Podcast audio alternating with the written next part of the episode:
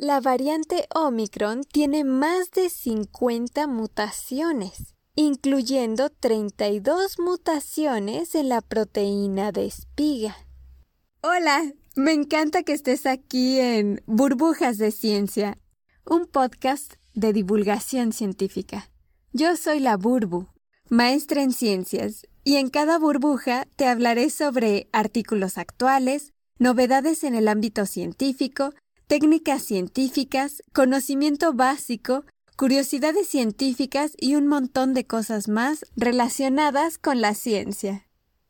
Lo peligroso de las variantes del virus es que presentan diferentes mutaciones. Las vacunas se hicieron tomando en cuenta el virus del SARS-CoV-2 que se tenía en el momento, pero conforme el virus comienza a cambiar, es decir, a mutar, el peligro es que las vacunas ya no funcionen tan bien como lo hacen con el virus, llamémosle original.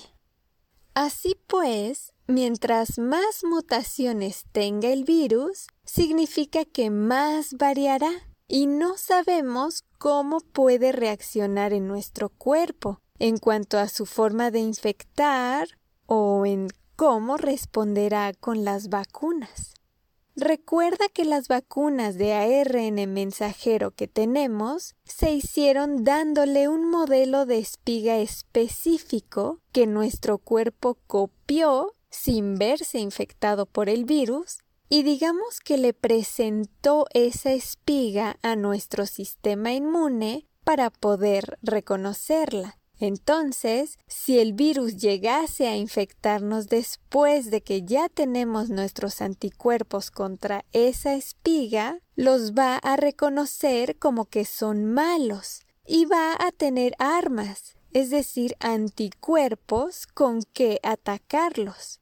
Nuestros anticuerpos serán específicos para esa espiga de ese virus, pero entonces si el virus comienza a tener pequeñas mutaciones y va cambiando poco a poco esa espiga, pues puede ser que nuestros anticuerpos sigan funcionando contra esas otras variantes, pero tal vez no con la efectividad deseada. Mientras menos mutaciones tenga la espiga del virus, menos cambios tendrá y más fácil lo reconocerán nuestros anticuerpos. El problema viene cuando el virus comienza a tener mutaciones en la espiga y es probable que llegue un punto en el que los anticuerpos que tenemos por las vacunas actuales no funcionen para detener al virus y nos infecte.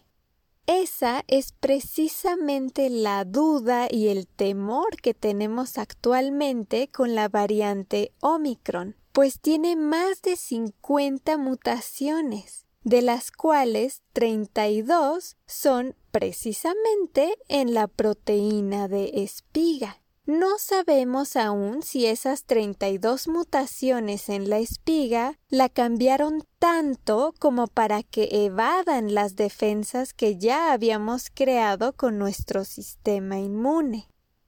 Para poder nombrar las mutaciones se utilizan una especie de códigos.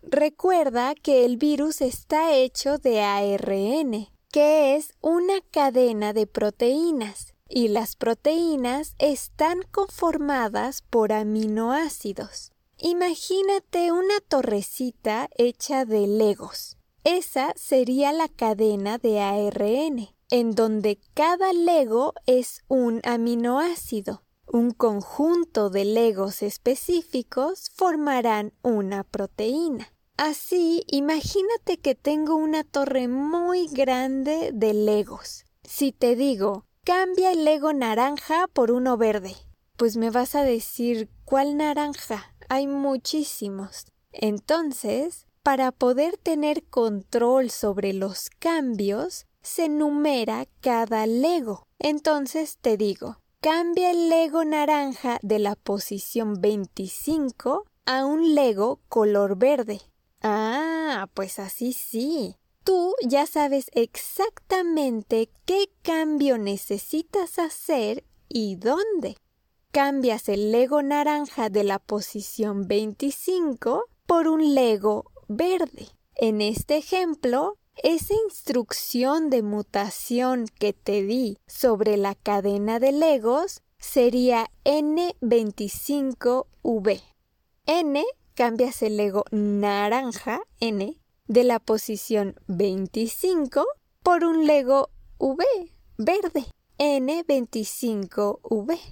Entonces, las mutaciones de los virus se denominan con una letra al inicio que es el aminoácido que cambió, un número, que es la posición de este aminoácido, y otra letra, que es la sustitución del primer aminoácido a este último aminoácido. Las mutaciones también ocurren cuando se pierde uno o más aminoácidos en la cadena. Dentro de estas mutaciones en la proteína de espiga están la A67V, T95I, G339D y así son 32 mutaciones, que si te da curiosidad saber cuáles son, te las dejo en la descripción.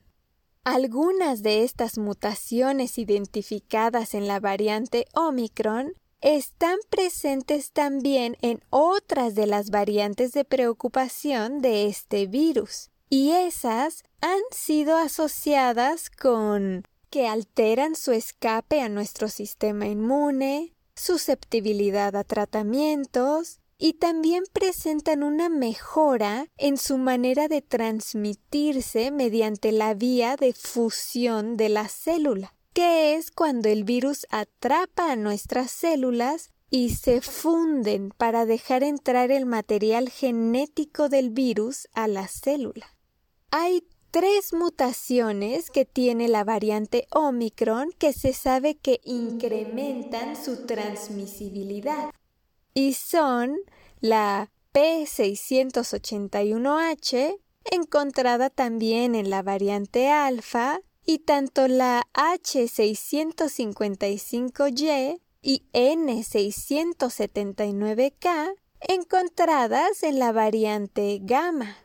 Seis de las mutaciones de la variante Omicron están asociadas a la evasión de nuestros anticuerpos. Es decir, que aunque tengamos los anticuerpos específicos contra el virus, como nuestros soldaditos blancos, el virus es capaz de burlarlos, no dejar que lo detengan y entrar a infectar nuestras células. Y son una encontrada también en la variante alfa, dos en la delta y otras tres mutaciones que aún no se habían presentado dentro de las variantes de preocupación. ¿Te acuerdas de los brazos que te mencionaba en la burbuja del episodio 1? Te lo cuento rápido. Para que el virus infecte a la célula, debe primero unirse a una especie de brazo que nuestras células tienen en su superficie y que se llama receptor. Específicamente es el receptor ACE2 y este receptor se une con el brazo del virus, que es la espiga, y una vez que se unen, el virus puede ingresar a esa célula e infectarla. Bueno, pues la variante Omicron tiene tres mutaciones que le ayudan a aferrarse mejor a nuestro receptor ACE2, le dan más afinidad por nuestras células y además promueven mecanismos que le ayudan a escapar más fácilmente de nuestro sistema inmune. Y hay otras tres mutaciones que, aunque no están específicamente en la proteína de espiga, sí pueden traernos dificultades y son una que está asociada con que el virus puede escapar de la inmunidad innata de nuestro cuerpo y eso aumenta e intensifica su transmisibilidad. Y las otras dos mutaciones son específicamente en la nucleocápside del virus y le ayudan al virus a aumentar su infectividad que es su capacidad para invadir y multiplicarse en una persona. Ahora las conclusiones. La variante Omicron tiene más de 50 mutaciones, incluyendo 32 mutaciones en la proteína de espiga. Las vacunas se hicieron tomando en cuenta el virus del SARS-CoV-2 que no tenía las mutaciones que tiene la variante Omicron. Mientras más mutaciones tenga el virus, significa que más variará y no sabemos cómo puede reaccionar en nuestro cuerpo en cuanto a su forma de infectar o en cómo reaccionará con las vacunas. Algunas de estas mutaciones identificadas en la variante Omicron están presentes también en otras de las variantes de preocupación del virus SARS-CoV-2. Algunas de las mutaciones de la variante Omicron han sido asociadas con que alteran su escape a nuestro sistema inmune, susceptibilidad a tratamientos y también presentan una mejora en su manera de transmitirse mediante la vía de fusión de la célula. Hay tres mutaciones que tiene la variante Omicron que se sabe que incrementan su transmisibilidad. Seis de sus mutaciones están asociadas a la evasión de nuestros anticuerpos. Tres mutaciones que afectan el lugar donde se une el virus con nuestra célula y pueden tener mayor afinidad por ella, haciéndole más fácil infectarnos.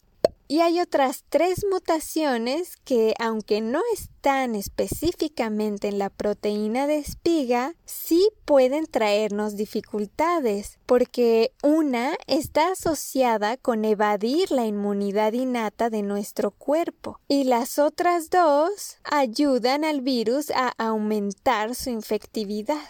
Si quieres saber los detalles sobre estas mutaciones, vete a la descripción de esta burbuja y ahí te dejo los nombres tal cual. Muchas gracias por estar aquí. Te recuerdo que también puedes visitarme en Spotify y en YouTube como Burbujas de Ciencia. Te invito a seguirme y suscribirte si te gustan estos temas. Hasta pronto.